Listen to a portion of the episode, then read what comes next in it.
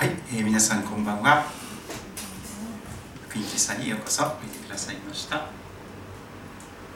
えー、今日も賛美をして始めていきたいと思います、えー、最初に「球根の中には」を歌っていきましょう。賛美歌21の中にある曲ですが、え春をいよいよ春を迎えようとしていますがこれを歌って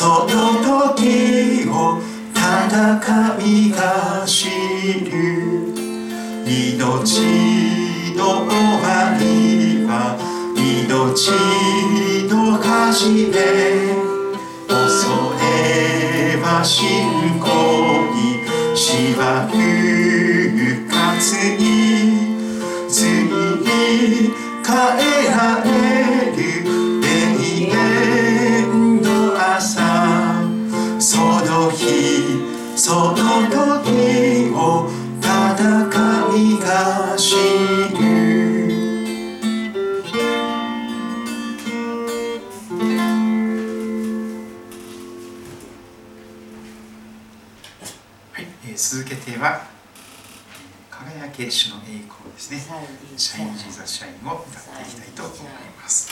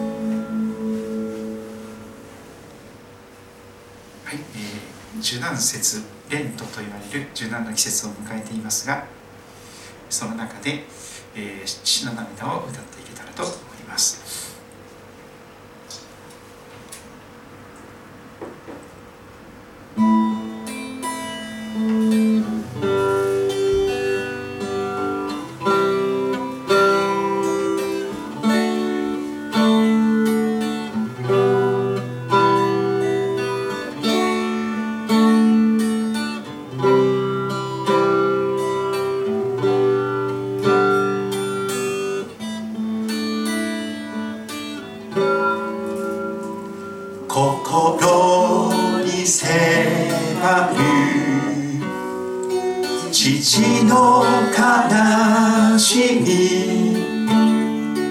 愛する人以を十字架につけた。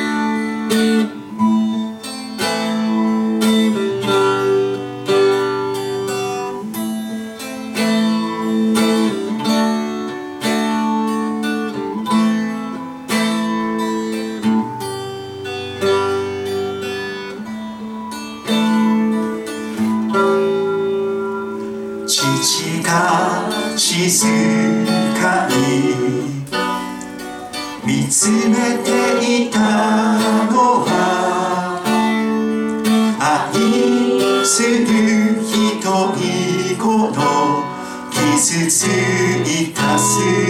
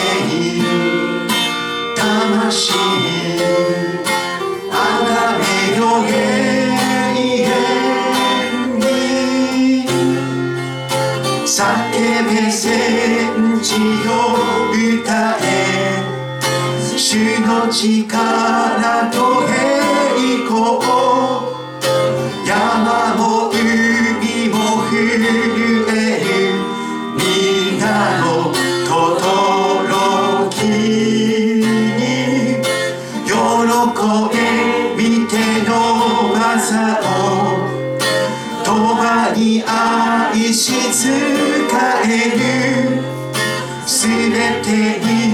勝るイ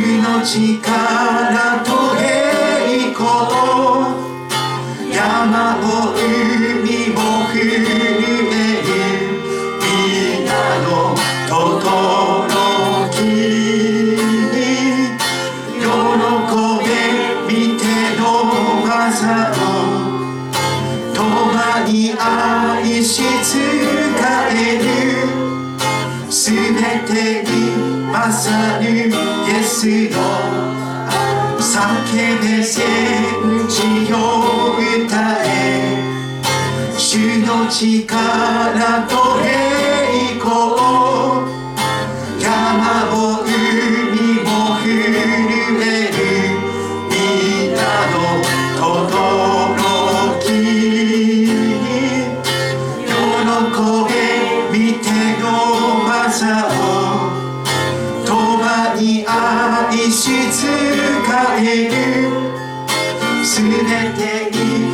にイエスのすべてに勝るイエスの愛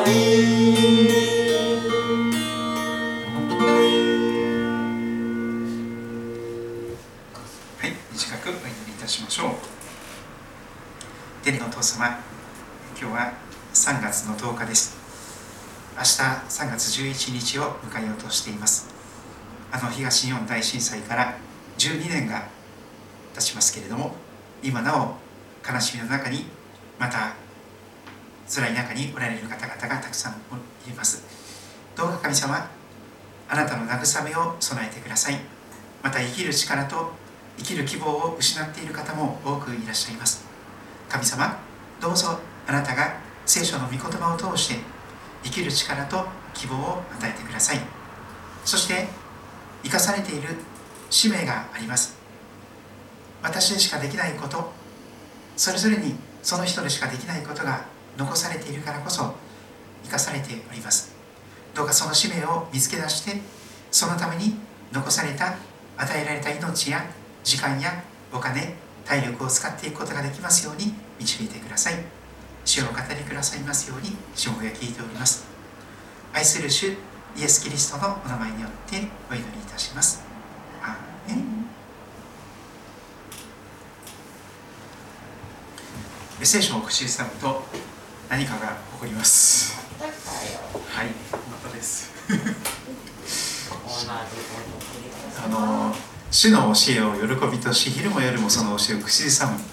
これ繰り返し繰り返しまたかと言われてもそれでも口ずさむ。繰り返し繰り返し口にして耳で聞いて味わっていくということです、えー、歌の歌詞の繰り返しの部分サビの部分は、えー、リフレインと言われますけれども、えー、その一番伝えたいメッセージをですね何回も何回も繰り返して歌ったりしますがそのように聖書の言葉を口ずさんでいくならば、えー、皆さんの将来はとても明るいと約束されています。そうです。嘘をつかない神様の約束がこの詩篇の一編二節三節に記されている通りです聖書の教え主の教えを喜びとし御言葉を喜びとし昼も夜もその教えを繰り返し繰り返し味わっていく人。その人は流れのほとりに植えられた木と言われます。時が来ると実を結びます。その葉は枯れません。そのなすことは全て栄えるとまで言われております。これだけは覚えておきたい聖書の言葉100実は昨年の続きがずっと続いているんですけども、えー、100もありますからなかなかですね、えー、終わらないんですよね。どこまで読んだ、えー、まだまだまだですね。はい。ですからでも繰り返しですね1から順番に味わっております。どうしても私たちはですねすぐに忘れてしまって、えー、せっかく覚えてもすぐ忘れてしまうことがありますから繰り返し繰り返し覚えていく必要があります。1つ目初めに神が天と地を創造された。創世記1章1節です2つ目はヨハネの福音書1章1節。初めに言葉があった。言葉は神と共にあった。言葉は神であった。3つ目はヨハネの福音書1章14節。言葉は人となって私たちの間に住まわれた。私たちはこの方の栄光を見た。イエス様ですね。父の身元から来られた。独り子としての栄光である。この方イエス様は恵みと誠に満ちておられた。そのようなヨハネの福音書3章16節。覚えましたか？神は実にその一人子イエス・キリストをお与えになったことに世罪人のあなたを愛された。それは御子を信じる者が御子を信じるあなたが一人として滅びることなく永遠の命を持つためであると約束されています。皆さんは永遠の命を持っていらっしゃいますか？ね。今日死んで次目覚めるとしたらどこで目覚めますか？その確信を持っているか持っていないかでクリスチャンの生活は天と地の違いが出てきます。生活できてません。ぜひ、えー、永遠の命の確信が皆様に与えられますようにと祈ります。そのために実は聖書は書かれています。ローマ人の手紙3章23節こんなことを語ります。すべての人は罪を犯して神の栄光を受けることができず永田永田町にいる人たちだけではないんですよね。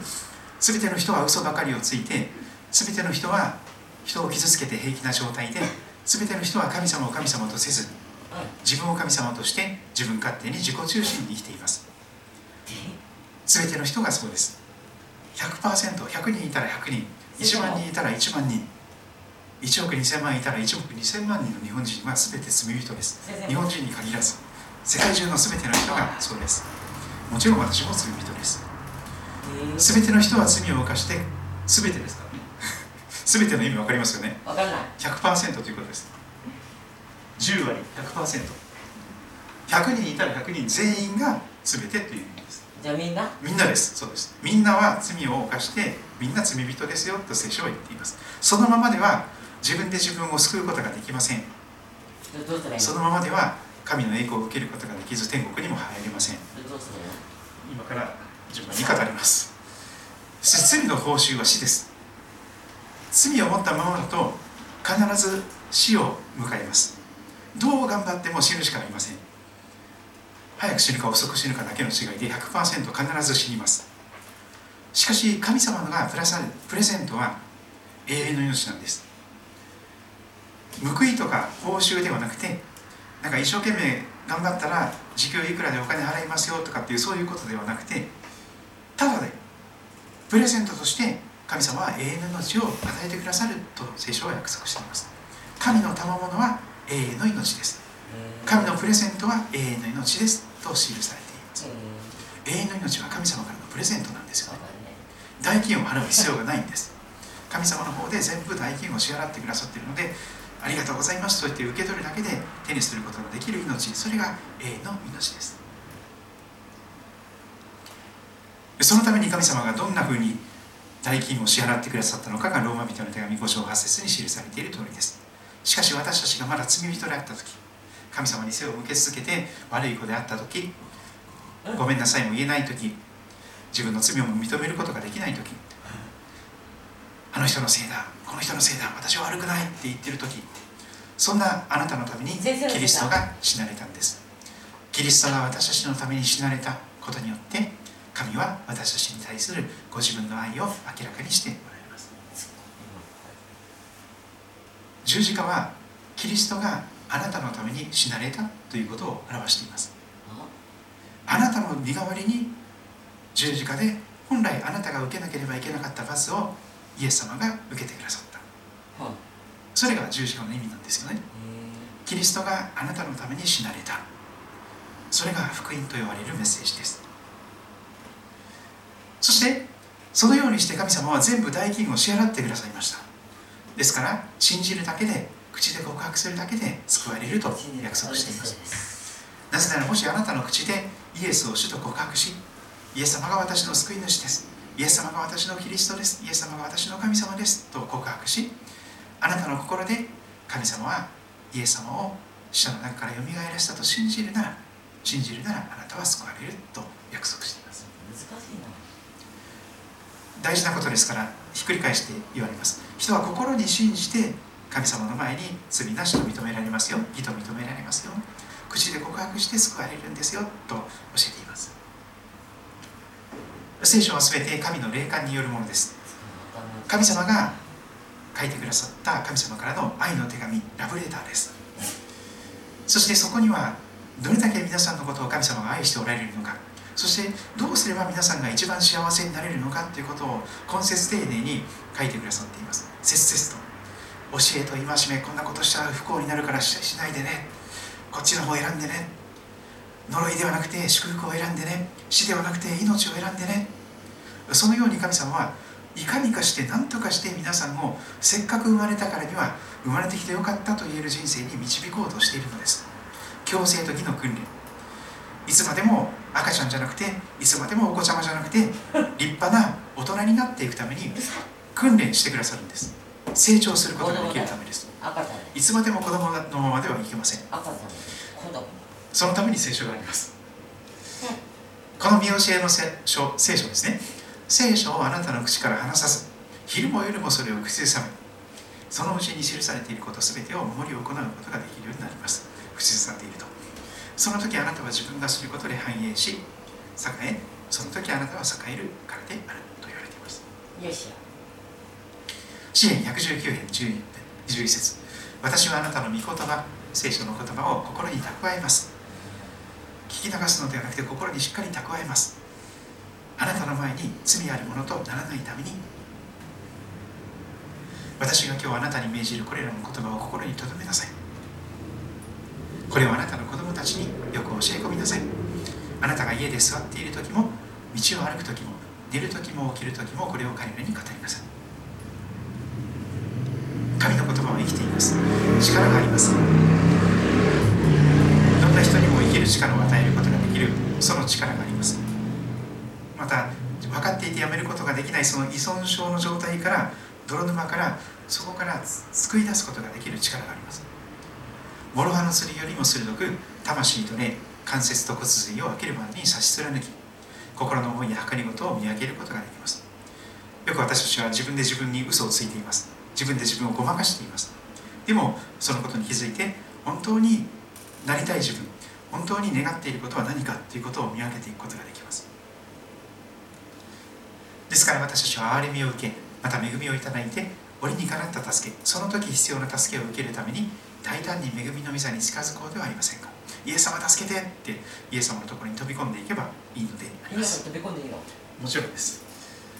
何事でも神の御心に従って願うなら神は聞いてくださいます。100%100 発100中になります。これこそ神に対して私たちが抱いている確信です。本当だよ。これ約束なんだ何事でもです。どんなことでもいいんです。お仕事のこととかだけじゃなくて彼氏と彼彼氏彼彼氏彼女の関係もそうですしえ夫婦の関係もそうですし親子関係もそうですし職場の上司との関係同僚との関係、ね、ありとあらゆることにおいて神の御心に従って願っていくことをお勧めいたします。御心にかなうことは100%聞いてくださる。私たちが願うことは何でも神が聞いてくださると分かるならすごいことになりますね。私たちは神様に願い求めたことをすでに手にしている。もうすでに答えられている。もう未来を先取りしてあ神様は祈りに応えてくださったことを感謝しますと言ってまだその祈りが実際にな起こっていないのに感謝しますと言って先取りして感謝をすることもできるということになります。本当に聞いてくれてるの？もちろんです。その証とは神が私たちに永遠の命を与えてくださったということ。そしてその命が御子のうちにあるということです。あヨハネの手紙第1話特に永遠の命をあなたがよ持っていることをよく分かりせるために書かれています。その確信を持つことができるために書かれています。私永遠の命持ってるかしら持ってないかしらよく分からんわっていう人はぜひヨハネの手紙第1を繰り返し読んでください。5章までしかありませんから短い箇所です繰り返し繰り返し読んでみますと永遠の命を神様はすでに与えてくださっているんだよ。そしてその命はイエス様のうちにあるよ。心開いてイエス様を信じ受け入れたならばあなたの中にイエス様と一緒に永遠の命が入っているよ。もうあなたは永遠の命を持っているんだよ。今日死んでも次目覚めるところは天国だよ。ということが約束されております。死んでからの命ではないんです。今持つことができる命なんです。御子を持つ者は命を持っています。イエス様のことですね。イエス様を信じ受け入れてイエス様を持つ者は命を永遠の命を持っています。でも神の御子イエス様を持たない者は永遠の命をまだ持っておられますはーい。え？イエス様を信じたでしょ？わかんない。あなた方は心を騒がしてはなりません。神を信じまた私を信じなさい。イエス様がおっしゃっております。大丈夫だから私を信じなさいとイエス様はおっしゃるんですね。そして続けておっしゃいます。私の父の家には天のお父さんの家には住むところがたくさんあるよ。天国にはあなたの居場所がたくさんあるよそうでなかったらあなた方のために場所を用意しに行くと言ったでしょうか。そんな気休めの嘘は言わないですよ。用意しに行くと言ったら必ずあなたの場所を作るんです。行って天国に場所を用意したらまた来ますよ。そしてあなた方を私のもとに天のふるさとに迎えます。私がいるところにあなた方もいるようにするためです。イエス様は何から何まで手取り足取り導いてくださる方です。イエス様の自己紹介です。私が道でああり真理であり命なのです。イエス様がその方ですね。イエス様が道であり真理であり命。日本人が好きな道はイエス様なんです。イエス様が道。イエス様が真理。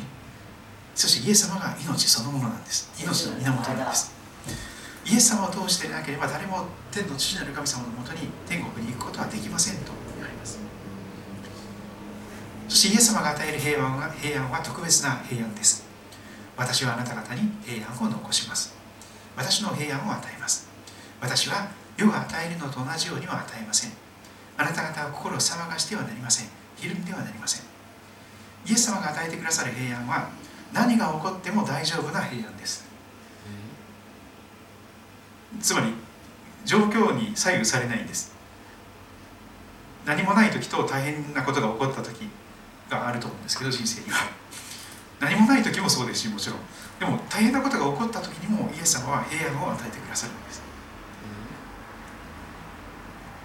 志の言語のものをあなたは全く平安のうちに守られます。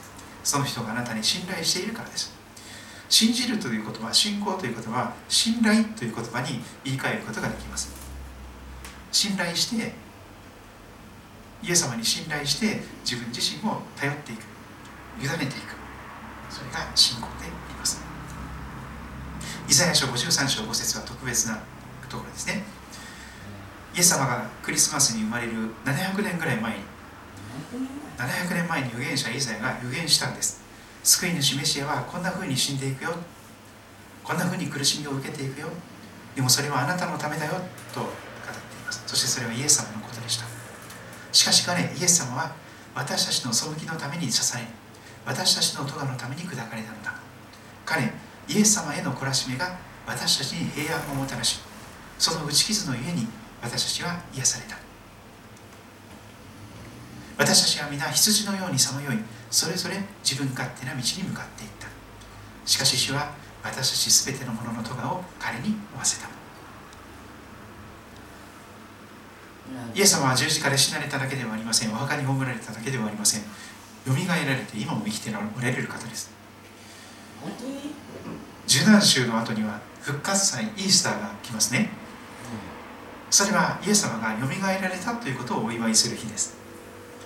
死者から死者の中からよみがえられてイエス様は今も生きてらっしゃるんだということをお祝いする日なんです。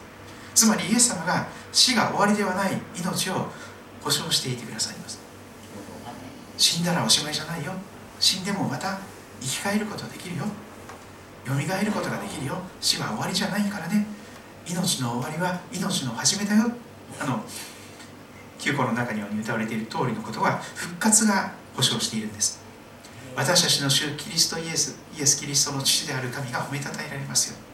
神はご自分の大きな憐れみの上にイエス・キリストが死者の中からよみがえられたことによって私たちを新しく生まれさせボーンアゲイ生ける生ける望みを持たせてくださいました。イエス様のお墓は空っぽなんですよ。世界中に骨を骨をどこ探してもないんです。今も生きてらっしゃいますから。どうやって？復活されたんです。もしイエス様が復活されてないとすればキリスト教会は広がることはありえなかったですね。聖書も書かれることもなかったでしょう。そうクリスチャンはもう絶滅危惧種でもう絶滅してたと思いますね。イエス様が死んでいたとしてもよみがえってなければ感謝しつつ主の門に賛美しつつその大庭に入る主に感謝し皆を褒めたたえよ主は慈しみ深くその恵みは常しやまで永遠まで。その真実は世々に全ての年代全ての世代に至る。主よ私たちの神よあなたこそ栄光と誉れと力を受けるにふさわしい方。これは天国で聖歌隊が歌う歌の歌詞です。主よ私たちの神よあなたこそ栄光と誉れと力を受けるにふさわしい方です。あなたが万物を創造されました。御心の夢にそれらが存在しまた創造されたのです。ヨハネの黙示録4章11節。まず神の国と神の義を求めなさい。そうすればこれらのものは全てそれに加えて与えられます。マタイの福音書6章33節。これは原則の中の原則というか、うん、一番確かな約束なんですね。イエス様をまず第一に求めると生活に必要なものは全部与えられます今電気代高くなってるかもしれませんね。電気ガス水道。それから食費も物価も高くなってますしもうありとあらゆるものが高くなってガソリンもそうですし灯油もそうですし。でもまずイエス様を求めてまず神様を求めていくならば何も心配する必要がありません。神様はその時必要な食べるもの着るもの住むところその全てを豊かに与えられますという約束です。騙されたと思ってまず神様を求めてみてください。そうすると嘘じゃなかった。神様は嘘つかない方だという神の真実を体験することができます。ローマ人の手紙8章28節。神を愛する人たちすなわち神のご計画に従って召された人たちのためには教会に導かれた人たちのためには全てのことが共に働いて益となることを私たちは知っています。全てのことが益になるんですね。全てのマイナスがプラスに変えられるとも表現できます。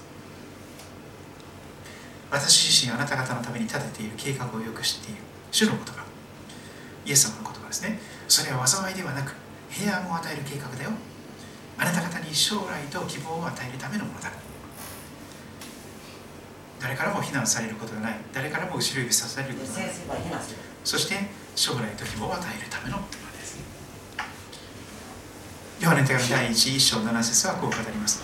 もし私たちが神が光の中におられるように光の中を歩んでいるなら互いに交わりを持ち御子イエスの血が全ての罪から私たちを清めてくださいます。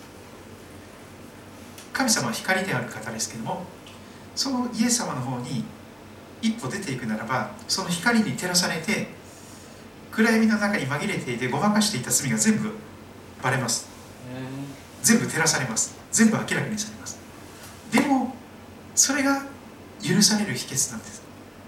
イエス様のもとにそのまんま出ていくとその全ての罪が明らかにされますが同時にその全ての罪が許されるんです。同じことが繰り返します。一章九節。もし私たちが自分の罪を告白するならこれが光の方に出ていくということです。ごまかして嘘をついて自分そんなことしてません。何でもかんでも私のせいにしないでって言うかもしれない。でもそうじゃなくて私がしました。子供みたいなことですが私がしました。ごめんなさいと素直にその罪を認めて告白する。それがただ一つの許される条件です。それが光の中に出ていくということなんです。その時に神様は真実で正しい方ですからその罪を許してくださるだけでなく全ての罪からあなたを清めてくださいます。許されるために一つただ一つの条件光であるイエス様のもとに出ていくことです。近づいていくことです。その時全ての罪が明らかに照らされます。バレます。でもその全てが同時に許されるんです。いつまでもこそこそこそこそ闇の中に隠れていたら許されないんです。ごまかしていればダメなんです。ちゃんと正直に素直に自分のした罪を認めないと許されないんです。それがただ一つのことです。心を尽くして主により頼め。自分の悟りに頼るな。自分は賢い。自分は大丈夫なんだ。なんて思っちゃいけないよ。あなたの行く道全てにおいて主を知れ。どこにでも主がおられるんだから。全て神様にバレてるんだから。ごまかしてもダメなんです。認めるしかないんです。でも主があなたの進む道をまっすぐにされます。もうごまかす必要がない。もうこそこそこそこそ隠れて嘘つく必要もない。堂々と歩んでいくことができます。どうどうどうコリント人の手紙第1 10章13節。あなた方が経験した試練は皆人の知らないものではありません。私だけが辛いことに合っていると思うかもしれません。でもそうではないんです。そして神様は真実な方です。イエス様は真実な方です。あなた方を耐えられない試練に合わせることはなさいません。これはイエス様の約束ですむしろ耐えられるように試練とともに脱出の道出口も必ず備えていてくださいます。イエス様その脱出の道を教えてくださいと祈り求めるならば実はすぐ近くにその脱出の道が備えられていることを発見することができるでしょう。あなたの重荷を主に委ねよ主があなたを支えてくださる主は決して正しいものが揺るがされるようにはなさらない。イエス様これは私がもう抱えきれません。背負いきれません。助けてください。あなたに委ねます、まあ、丸投げする状態ですよね。私はこの変なとんでもない罪を犯したけどこれ責任を負えません。償うこともできません。でもあなたに認めて委ねます。イエス様この罪を許してください。その時に主があなたを支えてくださいます。そしてあなたは決して揺るがされることがない。あなたを神様が味方になって守って支えてくださいます。あなた方の思い煩いを一切一切合切神に委ねなさい。神があなたの方のことを心配してくださる。そこまでのことが言われています。歴代史第2の7章14節はリバイバルの秘訣と言われています。私の名で呼ばれている私の民が自らへり下り祈りを捧げ私の顔を慕い求めてその悪の道から立ち返るなら私は親しく天から聞いて彼らの罪を許し彼らの血を許す癒すと言われています。ローマ人の手紙12章1節。ですから兄弟たち私は神の憐れみによってあなた方に進めます。命令ではなくてお勧めです。あなた方の体を神に喜ばれる聖なる生きた捧げ物として捧げなさい。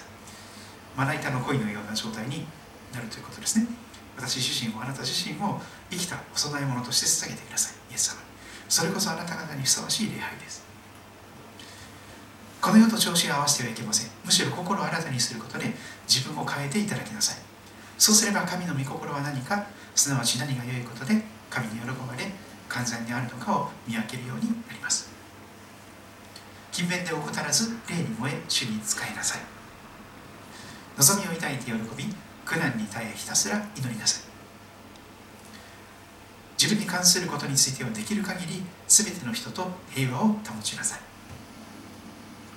一人一人嫌々ながらではなく強いられてでもなく心で決めた通りにしなさい。神は喜んで与える人を愛してくださいます。ある人たちの習慣に倣って自分たちの集まりをやめたりせずむしろ励まし合いましょう。特にコロナが今続いていますがむしろ集まって励まし合うことができたらと願います。その日イエス様の再臨の日が近づいています。世の終わりが近づいています。ますます励もうではありませんか。死を恐れることは知識の始め愚か者は知恵と訓戒を蔑む。柔らかな答えは憤りを鎮め激しい言葉は怒りを煽る。またブドウ酒によってはいけません。そこには宝刀があるからです。むしろ御霊に満たされなさい。詩と賛美と霊の歌を持って互いに語り合い主に向かって心から賛美し歌いなさい。いつでも全てのことについて私たちの主イエス・キリストの名によって父である神に感謝しなさい。キリストを恐れて互いに従い愛なさい。しかし御霊の実は愛喜び平安寛容親切善正義誠実乳は自制です。このようなものに反対する立法はありません。これは主が設けられた日。この日を楽しみ喜ぼう。いつも主にあって喜びなさい。もう一度言います。喜びなさい。あなた方の寛容な心が全ての人に知られるようにしなさい。主は近いのです。何も思い煩わないであらゆる場合に感謝を持って捧げる祈りと願いによってあなた方の願い事を神に知っていただきなさい。そうすれば全ての理解を超えた神の平安があなた方の心と思いをキリストイエスによって守ってくれます。あやっとヤコブの手紙が来ました。ヤコブの手紙一章を今味わっていますが今日最後の一節になります。私の兄弟たちさまざまな試練に遭う時はいつでもこの上もない喜びと思いなさい。あなた方が知っている通り信仰が試されると忍耐が生まれます。その忍耐を完全に働かせなさいそうすればあなた方は何一つ欠けたところのない成熟した完全なものとなります。やってきました。今日はその67です、えー、67ほぼ7割近くきましたね。ヤコブの手紙1章5節今日味わっていきたいと思っています、えー、まずですね、まあ、さっきの続きなんですけどもあなた方のうちに知恵に欠けている人がいるならと言われます。皆さんの中で私あんまり賢くないな知恵に欠けてるな特に神様が与えてくださる知恵どっち選んだらいいのかとか何が良いことか悪いことかよくわからないな迷っちゃうなそういう時にそういう人がもしいらっしゃるならということですけどもその人は誰にでも惜しみなく咎めることなく与えてくださる神。今日のところはこんなふうに紹介されています。誰にでも惜しみなく咎めることなく与えてくださる神。これが聖書の神様です。イエス様であり父なる神様であり聖霊なる神様であり三位一体の神様です。その方は誰にでも惜しみなく咎めることなく与えてくださる神様です。に求めなさいそうすれば与えられます。あの福音書の中にもありますよね。求めなさい。そうすれば与えられます。求めよさらば与えられるそのことが同じことなんですけどももう少し詳しく紹介されています。何を求めるべきか。神様の知恵です。神様の知恵。全知全能の神様の知恵。宇宙をデザインして宇宙を今も動かしておられる。保っておられる。その神様の知恵です。永遠の命につながっていくその神様の知恵です。あなた方のうちもし知恵に欠けている人がいらっしゃるならもっと賢くなりたいもっと頭良くなりたいと願う方がいるならその人は誰にでも惜しみなく咎めることなく与えてくださる神様に知恵を与えてくださいと求めてください。そうすれば誰でも与えられますと約束されています。すごいことではありませんか？気前の良い方です。神様本当に気前の良い方なんです。誰にでも求めるものには誰にでも惜しみなく与えてくださいます。最高の知恵を。別に最高の学校に行かなくてもいいですよね。高校卒業して大学に行ってとか大学に行ってとかドクターコースまで行ってとかそんなことしなくても神様私は甘い頭よくありません。知恵を与えてください。神様あなたの知恵を与えてくださいと祈り求めるならばそうすれば誰でも与えていただけると約束されています。ヤコブの手紙一章五節はそのことを教えております。次これを信頼してですね幼子のように子供のように神様私に知恵を与えてください。神様私に神様あなたの知恵を教えてください。与えてくださいと祈っていけたらと願っております。ちょっと今日のところをお読みしますがイスラエルの神様はかつてイスラエルの王様に対し彼が望むものは何でも与えると仰せられました。若いソロモン王は知恵を願い求め神はそれを惜しげなく授けました。ヤコブの手紙一章で私たちはそれと同じ提案をいただいています。しかし前後関係に注目してください。神が授ける知恵は2節のさまざまな試練3節の信仰が試されることそして4節の成熟する必要性と関連しています。つながってるんですよね。つまり神様が与えてくださる知恵というのはさまざまな大変な目にあった時にそれにどう対処したらいいのかどう受け止めていったらいいのかということに関する知恵です。なおかつその試されている信仰が試されている状況の中でどうその信仰を働かせてその信仰によって勝利者になっていけるか乗り越えていけるかということに関する知恵です。そしてもう一つ最後に成熟するためです。信仰にあってキリストにある成人大人になっていくための知恵なんです。そのためには苦しみの裏側にあることに目を向けなければいけません。一見すると大変なことしか起こってないかもしれません。しかし苦しさの裏側にはあることにはそこには必ず神様のご計画があり神様の深い御心がありそして本当にあなたの益になるあなたにとって最善しか神様はなさらない方ですから今のあなたにとって最善の状況が今置かれている持ち場立場なのであります。そういう知恵なんですよね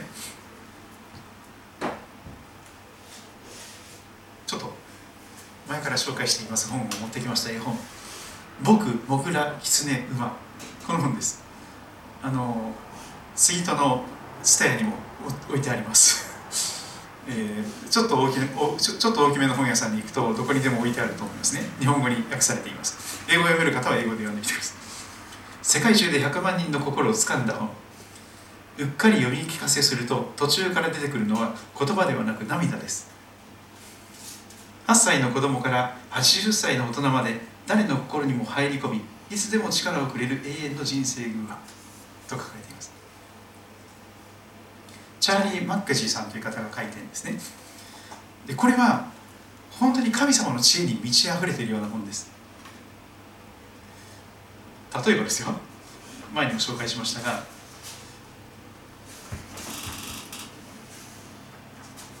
成功するってどういうことかな？僕が尋ねるとモグラは答えたそれは誰かを好きになることだよ。成功すること。それは誰かを好きになることが成功することだよって教えてるんです。お金儲けするとか豪邸に住むとかそういうなんか欲しいものを手に入れるとかそういうことじゃなくて誰かを好きになることが成功だと言われています。そしてですね一番の時間の無駄って何だと思う？僕が尋ねるとモグラは答える。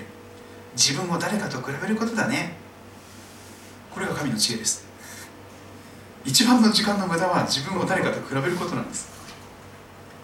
お年寄りのモグラたちは決まって言うよ。怖がらずに夢を追えば夢を追えばよかったって。年配の方は必ず後悔してるんです。怖がらずに自分のやりたいことをもっと積極的に勇気を持ってやっていけばいい。どんなことにもリスクが危険がつきものなんです。でも危険があるからってそれやらないと何も家を一歩出ることさえできなくなります本当に。すぐ家の中でも転ぶ人は転びますからね。家の中で骨折る人もいますから。恐れていては何もできなくなります。考えてみて恐れる心がなければどこまでやれるのか。他にもいろいろあります。何が何かが起きた時にどう振る舞うか。それこそがオイラたちに与えられている最高の自由ってもんさ。何かが起きた時にどう振る振る振る振る舞うか。それが最高の自由だっていうですね。すごく聖書的だと思います。他にもいろいろあります。うんとですね。私が一番好きなことの一つですね。えっ、ー、と馬さんがですね語る言葉がありますね。馬さん。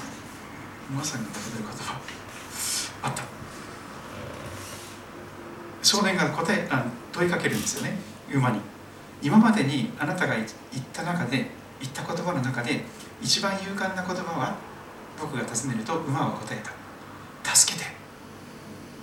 今までで一番勇敢な言葉は何？って尋ねたら馬は助けて。という言葉が一番勇敢だったっていうんです。そして一番強かったのはいつ？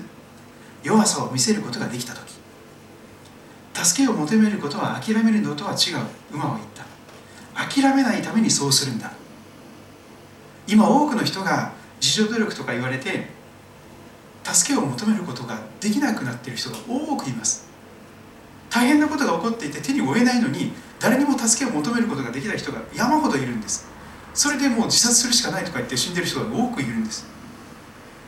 でも諦めないために生きることを諦めないために助けてって叫ぶのが一番勇気ない勇敢なことです。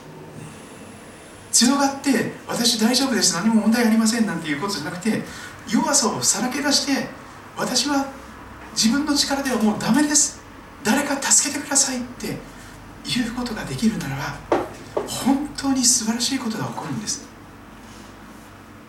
一番素晴らしいことは神様に助けてって叫ぶことです。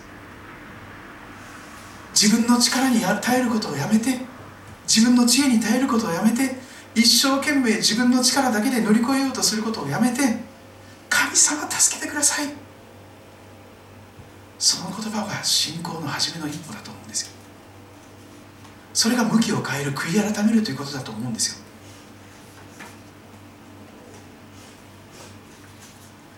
そしてですね誰もが前に進む理由を必要としている。馬が言った。君たちの理由はお前ら3人だと狐。帰るうちを見つけるためだおいらはケーキとモグラ。モグラケーキ大好きなんですね。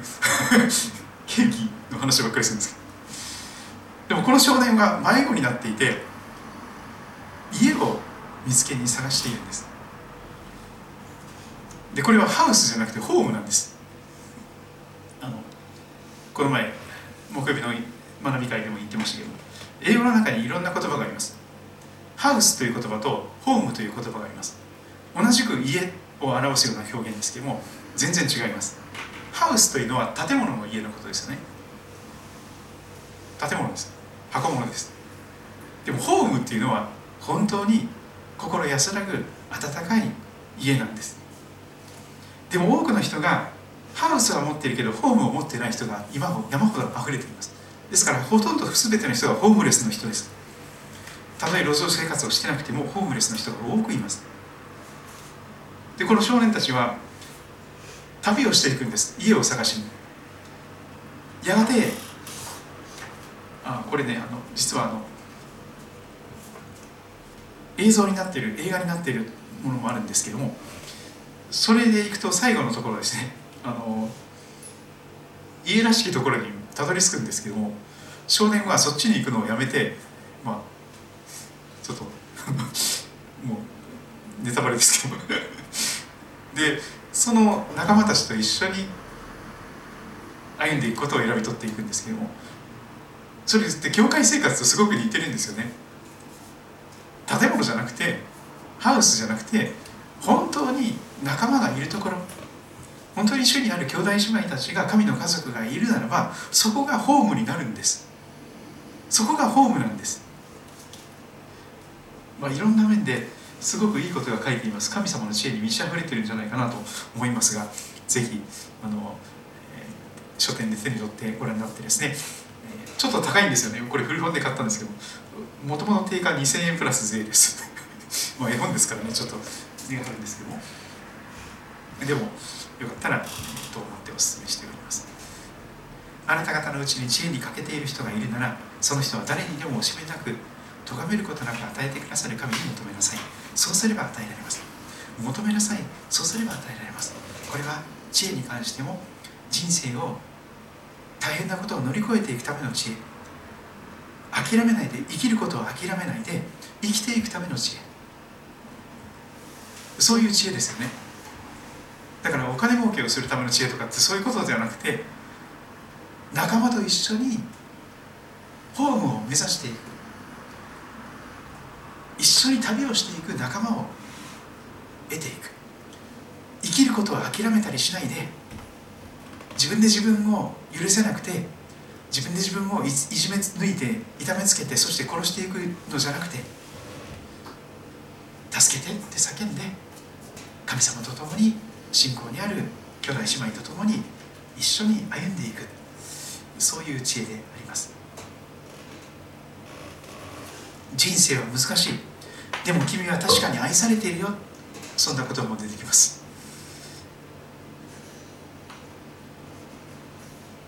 僕のことを全部知っているの？と僕。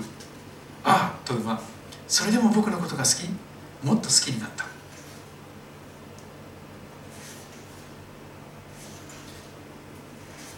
まあいろんなことがあるんですけどみんなそれぞれ悩んでいるという話が出てきますけど。でも仲間が与えられていくことはまさに家をホームを見つけていくことかなと思いますがぜひ皆さんも知恵が与えられて神様からの素敵な仲間を家族を見つけていただけたらと思います。God bless you を最後に歌っていきたいと思います。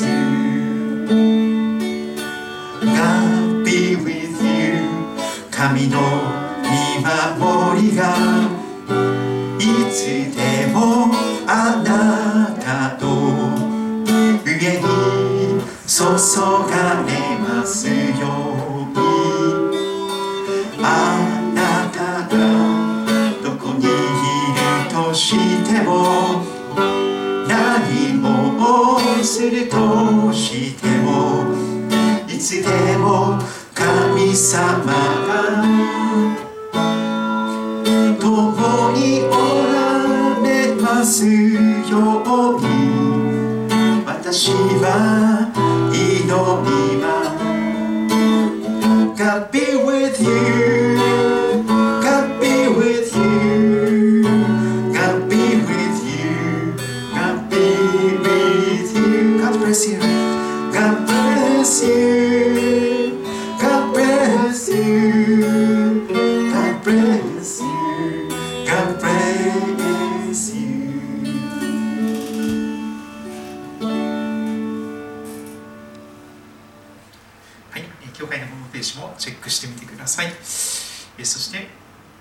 トラジオもよろしくお願いいたします。来られてない方のためにいつも地図を紹介しております。一番近い駅は東武動物公園の駅です。東武スカイツリーライン、日光線と伊勢崎線に分かれる駅になっています。東口から出て、古利根川を渡りますと杉戸町に入ります。今、駅前の拡張工事をしておりますが、もうしばらくすると素敵な駅前になるのではないかと期待しております。迷わなければ駅から歩いて10分ぐらいの距離になっておりますが、杉戸高校、町の役場がある旧日光街道に面しております。白い箱型の建物です。駐車場もありますので、車やバイクなどでも、えお越しいただけたらと思います。日曜日は朝10時半からと、え夜は8時から2回ほど礼拝をしています。今まだマスクをつけていただいておりますが、えー、お気軽にお伝えただけたらと思います。聖書とか賛美歌とか全部ありますので、え、何も持たないで来ていただいても全然大丈夫であります。はい、ということで、今日も見てくださって、聞いてくださって、来てくださってありがとうございました。皆様の上に神様の祝福が豊かにありますようにとお祈りいたします。またお会いしましょう。God bless you.